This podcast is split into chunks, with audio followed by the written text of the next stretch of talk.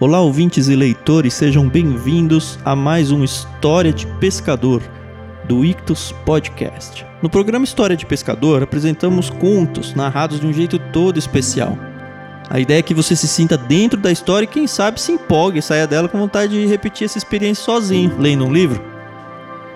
A história de hoje ela se chama O Grande Dilema de Jack. Ela foi escrita por mim mesmo, eu sou o Tan, já tem alguns anos já, e mais de uma vez eu posso dizer que eu pensei em mudar o título dela para Preconceito, mas o fato é que eu nunca mudei. Eu acho que é porque o título, O Grande Dilema de Jack, ele tá expresso no meio do texto e eu não quis mexer no texto. Eu lembro que deu bastante trabalho para escrever essa história, por causa do desafio gramatical que ela tem, e vocês só vão entender isso depois de ouvir a história. Mas eu fiquei bastante satisfeito com o resultado. Como eu disse, o texto é meu e a narração é do Chico Gabriel, e se eu não me engano, tem uma participação especial do Pedro, lá do Barquinho.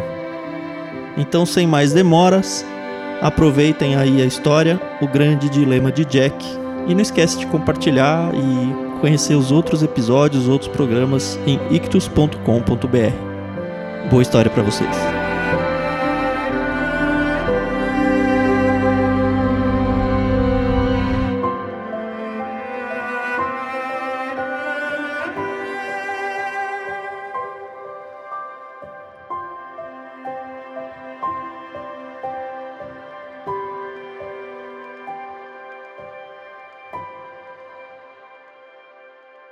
Nesses últimos meses, Jack estava passando por um grande dilema.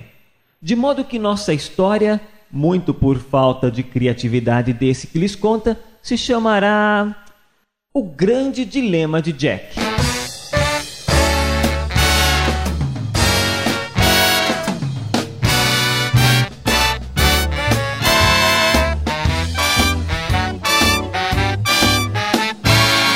Jack nasceu num dia 23 de agosto, à meia-noite e 17, mas queria ter nascido no dia 22. Isso talvez fizesse com que seus amigos nunca tivessem inventado essa piada idiota que acompanhou a sua vida desde sempre. Jack, você é virgem por 17 minutos e nunca deixará de ser. Eu disse que a piada era idiota, mas é esse tipo de coisa que a gente guarda na memória quando é adolescente e nunca mais esquece, não é mesmo?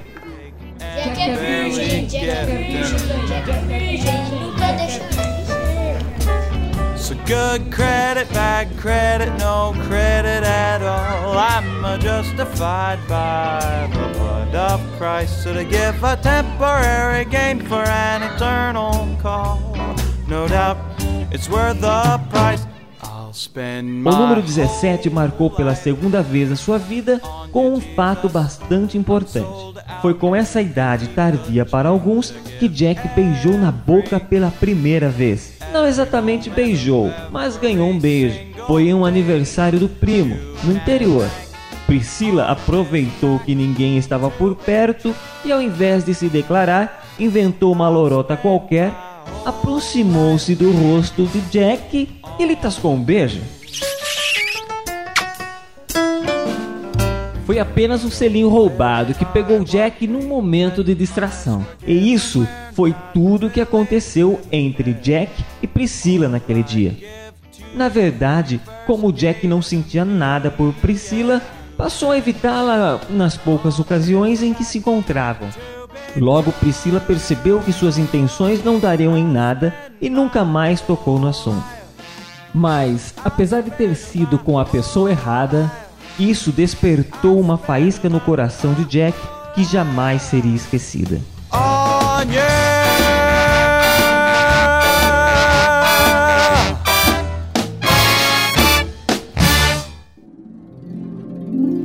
Quase um ano depois, Jack começou a namorar. Desta vez, a garota foi escolhida. O nome dela era Fernanda, dois anos mais velha. Foi o pessoal da escola que a apresentou a Jack em uma festa. Fernanda era meio esquisita e andava com o pessoal mais barra pesada. Mas isso não impediu Jack de gostar dela. O namoro com Fernanda era relativamente sério, mas Jack não queria que sua família a conhecesse. Sabia que não gostariam dela e não aprovariam tal namoro. Como Fernanda não se importava com isso, seguiu o namoro às escondidas, sem nenhum problema. Foi nessa época em que Jack deixou de ser virgem. Pelo menos em um dos sentidos. I can only give you country walks in springtime and a hand to hold when leaves begin to fall and a love whose burning light will warm the winter night. That's all.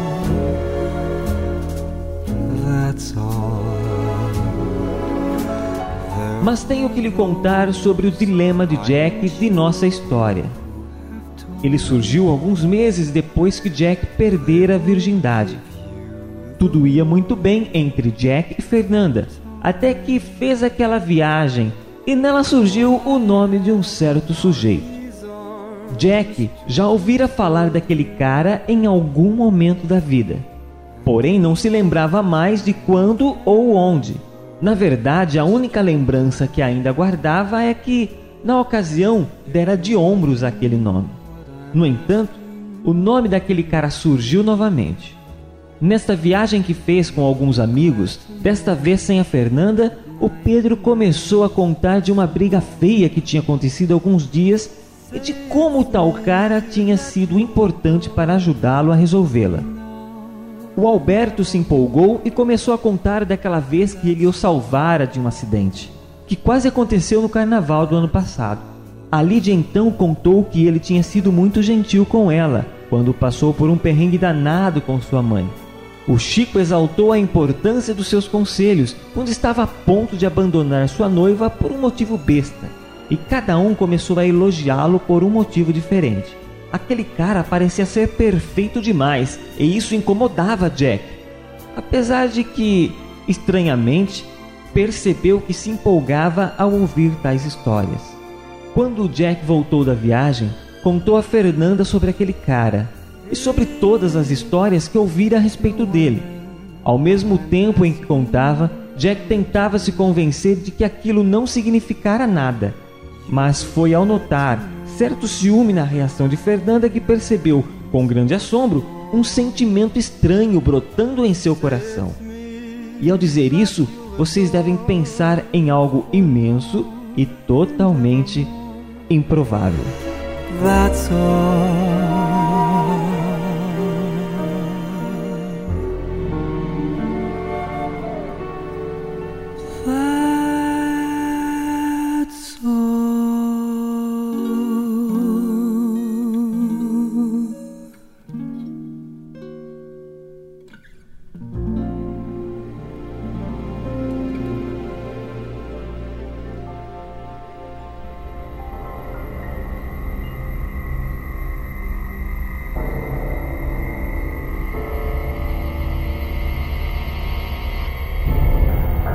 Jack começou a se martirizar por nutrir um sentimento meio que de amor por esse cara. Jack nem o conhecia pessoalmente, como ele poderia assaltar o seu coração dessa forma?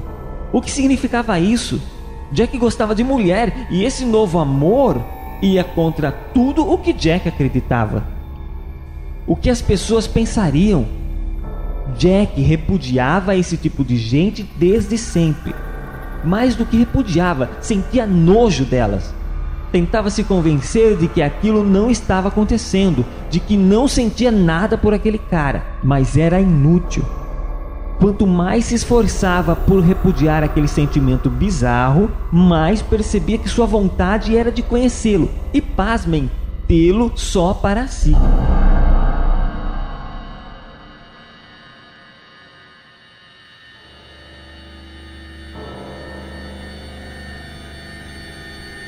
Mas alguns dias se passaram e Jack continuava sem saber o que fazer. Será que deveria procurá-lo? Será que deveria se apresentar e contar tudo o que sentia?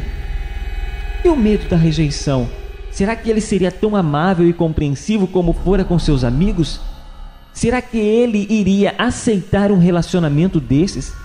Afinal, Jack sabia que se quisesse tê-lo, teria que abandonar não somente Fernanda, mas trocar radicalmente sua orientação sexual.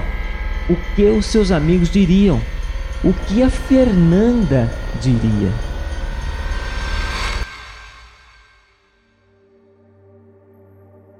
Fernanda logo percebeu que Jack estava em crise e tinha certeza de que o motivo era aquele cara. As brigas começaram a ser frequentes até que Fernanda deu um ultimato. Jack, se você for atrás dele, eu vou te abandonar. Eu não acredito que eu tô passando por isso. Se seguir com essa ideia ridícula, nunca mais olhe na minha cara. Finalmente, Jack resolveu meio que se abrir com alguém. Ok, mais ou menos.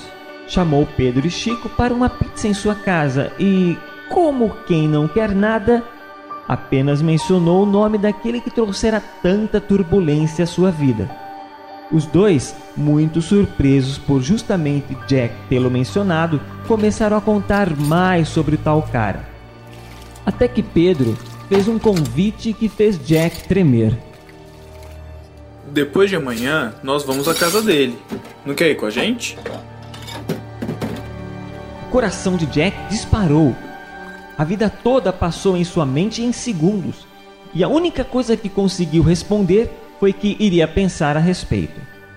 Pedro e Chico foram embora de sua casa depois de uma da manhã. Mas quem disse que Jack conseguiu dormir naquela noite? Passou a noite em claro, desenhando na mente todas as hipóteses de que significaria tudo aquilo. Pensou em todos os cenários que viveria se seguisse adiante com essa ideia louca. Será que ainda seria capaz de ignorar todo aquele novo sentimento e seguir a vida normalmente? Será que conseguiria arcar com as consequências de mudar tanto assim o seu estilo de vida? Será que aguentaria perder a Fernanda que tanto amava? Será que conseguiria mudar a sua orientação sexual?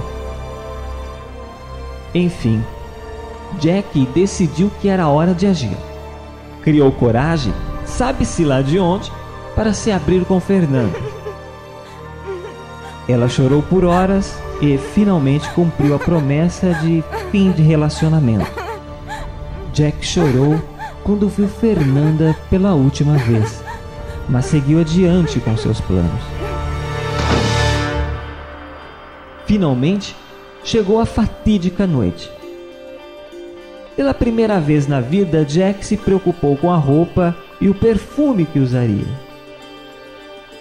Apesar de todas as mudanças de vida que essa decisão implicava para si, a sua maior preocupação era como esse cara reagiria a tudo isso. Será que ele compreenderia o sacrifício que Jack estava fazendo ou ganharia como resposta o seu repúdio? Será que ele retribuiria essa ação com amor, compreensão, indiferença ou nojo? Quando Jack chegou à casa dele, percebeu que tinha muita gente lá.